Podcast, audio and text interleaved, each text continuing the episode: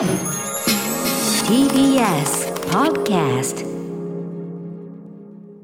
はいということで、えーはい。水曜日です。日比さんよろしくお願いします。はい、よろしくお願いします。今日またね私リモートで出演してますんで、はい。あのこの音声はそのねあの中継セットというかねえミニ中継セットで私声を飛ばしてですね、はい。であのお顔はいつもねズームを通してこうねなんとなくこう疑似的に一緒にいる感じだし今ちょっとあのズームの画面がですねちょっとはい。あれですね、こそうなんです。調子悪いねお互いね。おか。互いそうですね。今こちら、今うん現在私のズームがちょっと今ぐるぐるぐるぐるしちゃってます。ねえもういろんないろんな人の顔がもう見えない状態になってますけどね。まあまあまあでもねこうラジオですから声が聞ければなんとかということですけどね。そうですね。はいよろしくお願いします。お願いします。日比。さんお元気ですか？はい、相変わらずでございます。お忙しいはお忙しい。そうですね、あうん。の徐々にやっぱり取材ができるようになってきたというのはありまして、あのスポーツの現場とかも今まで本当に全く取材が入れませんというところだったんですけれども、まあ、徐々に観客を入れる試合が増えてきたっていうのもおそらくあるんだと思うんですけどそうかそうかそうか。我々取材陣も受け入れていただけるチャンスが増えてきたので、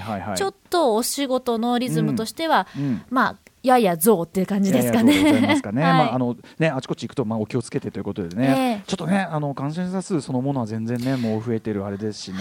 い。そんな中でこうちょっとね解除という方向もねうん。なんかまあ我々この番組は一応そのリモートできるところはリモートしてはい。はいあのまあ気をつけられることは気をつけながらの放送というのをね今後も心がけていきたいと思っている次第でございます。はい。今日はねちょっとあのオープニングで、ええ。えっと、先週ちょっと、えー私がオープニングで話した、まあ、要はその、まあ、緊迫というかね非常にひどいことになっているミャンマー情勢に関してですね、はいあの私が先週ちょっといろいろお話ししたんですけどあのちょっととあるメールをいただいてますのでこちらをご紹介して始めたいと思います。はいアフターシックスジャンクション After Six Junction. 3月17日水曜日時刻は6時2分です。ラジオでお聞きの方も、ラジコでお聞きの方もこんばんは。TBS ラジオキーステーションにお送りするカルチャーキュレーションプログラムアフターシックスジャンクション通称アトロク。はい、えー、パーソナリティは所属事務所スタープレイヤーズから本日はリモート出演しておりますラップグループライムスターの歌丸ですそしてはい、こちら TBS ラジオ第6スタジオからお送りしております。水曜パートナー TBS アナウンサーの日々真央子です。日比さんのお顔が見える状態になりましたね。なんかいろいろね、おなんかそっちのパソコンなのかね、こっちの回線なのかわかりませんけどね、調子もありますが、まあ、お元気そうで何よりでございます。まあ、はい毎日見てるんですけどね、TBS つけりゃね、合間合間に出ていらっしゃるしね。なんやかんや今夜と明日の TBS のことはあの今シーズンもお伝えしておりまして。えーとかあともちろん朝ちゃんつけりゃねもちろん出てらっしゃいますしね。あ早くからありがとうございます。ん私はいや早くからというよりはもう私はもうあの寝る前の時間に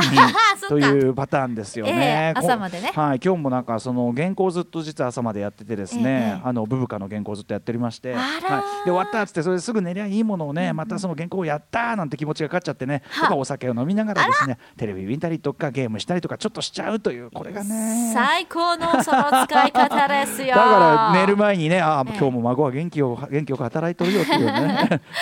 私は寝ますと言ってね、こう寝る感じでやってますよね。おやすみなさいな時間なわけですね。まあ、そういうね、そういう、そういうサイクルの方もね、いらっしゃるとは思うんですけどね、結ね構ね、うんうんはい、ということで、えーお元気そうで何よりなんですが、はい。あの先ほど言いましたね、そのちょっととあるメールが来ててというのは、先週ちょうどえっとこの水曜日にですね、えっとアジアンドキュメンタリーズとね、これはだから先週の翌日だから木曜日の方にえっとアジアンドキュメンタリーズというですね、まあ、アジアのドキュメンタリーを、まあ、いっぱい取り揃えてで、まあ、どんどんどんどん更新して、えーとまあ、見せている素晴らしいそのサイトというかなあのあれがあってあの坂東悟さんという、ね、方がこう主催されてやってて。でえっと、木曜日の方はその震災をめぐるそのドキュメンタリーを紹介するというあれだったんですけどあの僕もアジアンドキュメンタリーズはその月決めでねあの見放題みたいなサブスク状態になってやってそのなんかちょっと気になるトピックがあったらアジアンドキュメンタリーズパッと見るとやっぱ大体それに関連する何かがあったりしてすごくいいんですよ、それこそ昨日火曜日にちょっとお話ししたあのトランスジェンダーの皆さんのいろんな問題僕全然分かってなかったっつってあ本当ビビさんもぜひおすすめですネットフリックスの、えートランスジェンダーとハリウッドというドキュメンタリー。もうこれがもう目から鱗だしあのいろんなものを見る見方がちょっと遅まきながら本当に申し訳ないって感じだけど俺ぜ俺は全然分かってなかったということがようやく分かりましたみたいな感じでまで。気づくところからですものね。そうですね、ええあのこれお勧めしたいんだけどでそれに関連してじゃあアジアンドキュメンタリー。ズでその例えば LGBTQ 周りなんかあるかなっつったらあのフィリピンの LGBTQ 政党がまあ、ちょっと前なんですけどねその運動して、まあ、政治参加したと。LGBTQ 政党政党として打ち出してたっていうのは結構その時点では世界初だったのかな、ん。えーで選挙でどういうことになるのかっていうのを追ったドキュメンタリー「アウトラン」というドキュメンタリーがあってこれもめちゃめちゃ良かったなんていうのがあるんですけどあ話出ちゃったね。でそのアジアンドキュメンタリーズで、えっとまあ、めちょうどやっぱりその今非常にね大変なことになっている皆さんねあのニュース見て本当日々ちょっと胸を痛められてると思うんですけど、あのミャンマーの情勢に関して、あのアジアンドキュメンタリーズでもミャンマー特集というのをやっててで3本上がっててね1本はあの僕が以前進めたこれ2008年の作品かな、えー、とビルマ VJ というね、はいえー、と非常にこうなんていうの当時も世界的に評価されたドキュメンタリーだったんだけど最近の情勢みたいなのがなんか知りたいなと思ってちょうど、えっと、2010これは9年の作品ですかね、軍事国家ミャンマーの内幕というのを見てそれが大変勉強になったと、あの民主化が進んでいる進んではいきたはずなんだけども、という中のミャンマーの最新事情。その中でアウン・サン・スー・チーさんはこういう立場に置かれていたとか、えーっていうのをちゃんときっちりねあの調べてやってるあれで。あとはもしもしくはそのミャンマーという国のその政治の在り方の非常に特殊な事情であるとか。あの先生術がすごくねあのなんていうの影響を与えているなんて話もねそれに関してはその、えー、と黒魔術が潜む国というね、えー春日孝之さんという方が書かれた本も参考にし川出書房から出てる本もね読みましたなんて話を先週のオープニングで、まあ、したじゃないですか、はい。でそれに関してですね、えっと、こんなメールをいただいたんですね。ぜひご紹介させてください、えー歌村さんスタッフの皆さんこんにちは。これあちなみに金曜にの放送中に届いたメールだったんですけどあのまあタイミング的に水曜がやっぱりいいかなということでここでご紹介させていただきます。歌村さんスタッフの皆さんこんにちは、えーザンマーズミャンマー在住歴7年のものですと、えー3月10日のオープニングトークをラジオクラウドで聞きどうしても感謝をお伝えしたくメールいたしました、えーご存知の通り現在ミャンマーは市民の血が流れない日はなく、え1ヶ月半前までは日本と同じくらい安全だったヤンゴンも日夜を問わず発砲音があちこちから響いてきます、本当に軍がもうあの銃をねちゃん向けてその、ええ。結構がっつりはいそのもう死者が出てるもう殺害が本当広がっているとひどい状態です、えー、フェイスブックのタイムラインを見れば頭から血を流す人拷問を受けて体中腫れ上がった人で溢れています。えー私はクーデターが起きるまでいやクーデターが起きてからもミャンマーの方々の優しさや映画「三丁目の夕日」に出てくるような人情に支えられて生活してきました、えー今こそ恩返しがしたいと思うもののできることはほんの少しの寄付や SNS での情報発信しかなく自分の無力さに歯がゆさを感じる毎日を過ごしています、えーしかしこの度歌丸さんはじめはトロクの皆様がミャンマーに関心を寄せ応援してくださっていることを感じ日本人ながらとても励まされました。いやいや全くこれは、えー遠くからでも関心を持って見守ってくださる人たちがいるのだから私にできることは少ないけれど少ないなりに行動を起こしていこうと改めて思いました、えーライムスターの歌詞を借りるならとてもポジティブな意味で今のミャンマーの国民のくじけな国国民の、えーくじくじけなさは異常ほとんど病気です。あのこれ「ワンサゲインという歌詞の私のねバースですけど。そして恐怖や怒りに震えても風はまた吹くと信じて抵抗のサインである3本指をかざし続ける姿かざし続ける姿は涙が出るほど勇ましいです。私もミャンマーの壮大なワンサゲイン物語を最後まで当事者の心で見届けていきたいです、えーこれ以上誰の血も流れないことを心から願いながら、えーこの度は本当に本当にありがとうございました。いやいやお礼を言われるようなことではないんですがあのこういうね現地からのお声、えーいただけるのはすごいありがたいですし、はいありがとうございます。なんか何でもうん。日比さんね、その報道のあれで、はい最新のそのあの情報 TBS のニュースの情報によりますとやはり銃撃が繰り返されていて数十人の死者が出ているということ、はい。またミャンマー全土ではインターネットが遮断されたという状況のようなんですね。今時はさそういうこう、うん。民主を抑えつけようとする側が一番恐れてるのはやっぱりそのせ昔だったら国の中でねこう片付けちゃってたことが、ええ。そのどんどんどんどんやっぱりその場の映像とかでね SNS とか通して発信されちゃうってことを恐れてるわけ。だからある意味何を恐れてるかっていうか、うん。知られることをされてるし世界からそうやってこう注目され、ええその批判的な目を当然浴びるわけですけど、ね、何を恐れてるかっていうことの証明でもあるし。またそのこれメールにもある通りミャンマーの人々、まあ、ちょっと僕もねそのあくまでその間接的な報道で知るばかりなんで非常に、あのー申し訳ないけどもなんていうかなしっかりくじけてないっていうかすごいなっていうかやっぱり、そうですうんね、やっぱりた、まあ、その溜め込んだ怒りの総量とこのままでいいわけがないというやっぱり意思の部分っていうのを本当感じますよね。うん。でそれに対しておそらく軍部ももうおそらく恐怖してるっていうか、は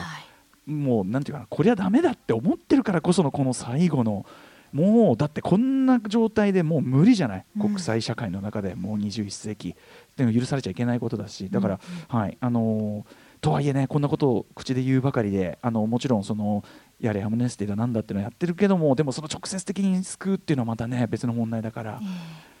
うんちょっとこうでも日本日本政府に対して僕らもなんかこうなんかやれよってプレッシャーかけていくみたいなことは当然できるわけだから、はい。そういうことですかえね。そうですね。ちなみにこのカルチャー番組としてこの先ほどのメールとかにね関して言うならばあの3本指かざしてっていうねこう、あの報道なんかでもね見かけますよね。3本指をこうバーッとかざして皆さんこう抵抗の意思を示してるんですけど、これあの私もさいあのついさっき知ったんですけどええ。あの調べてってネットで。あの映画「ハンガーゲーム。うん」ありますね、はい。あのジェニファーあれなんだローレンスの。主演の、まあ、3部作になってますけど、はい。なんとこの3本指は映画「ハンガーゲーム」の中に出てきたこのハンドサインなんだそうあです。そうなんはいですか、、それを抵抗のその象徴として皆さん使われているということらしいんで他にもそのハンガーゲームに絡んだ、まあ、要するに非常に圧政が敷かれてて、うんうん。それに対して抵抗していく話革命を起こしていくというような、ね、話ですけども、ええ。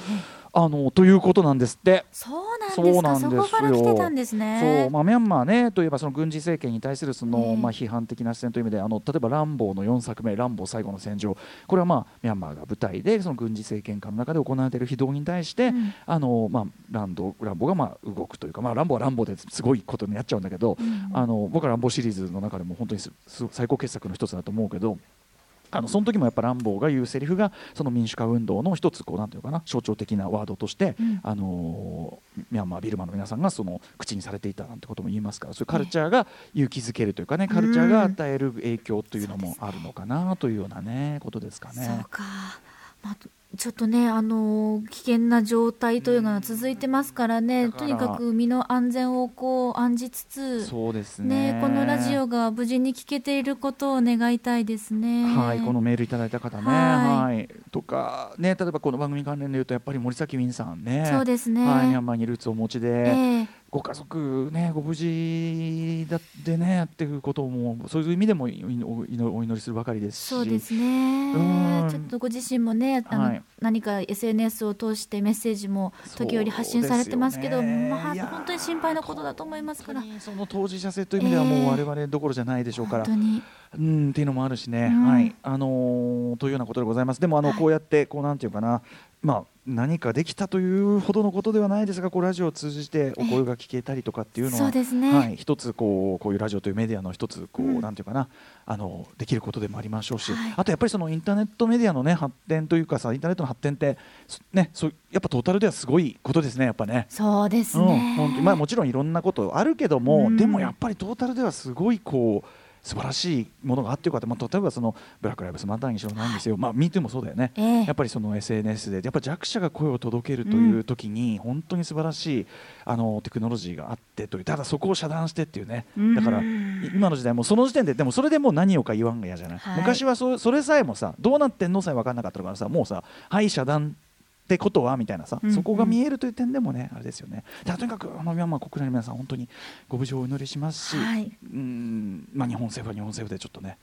はい。えー、てな感じですかね。ねはい、えーということでメールありがとうございあました。りがとうございました、うん。さあといったあたりで、えーカルチャーキュレーションプログラムアフターシックスジャンクション本日のメニュー紹介いってみましょ